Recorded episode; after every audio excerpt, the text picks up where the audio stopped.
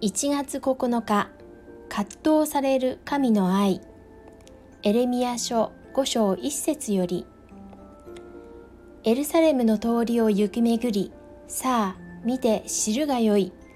その広場を探し回ってもしも誰か公正を行う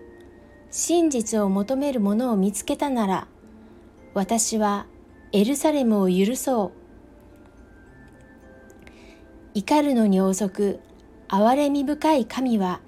南王国ユダの民の中に公正を行う者真実を求める者を見つけたならエルサレムを許そうと言います。義であり清いお方である神様は同時に裁きに葛藤される愛と恵みに満ちたお方でもあります。私たちのうちに神のご性質ではないものをよく吟味して変えられるように祈り求めていきましょう。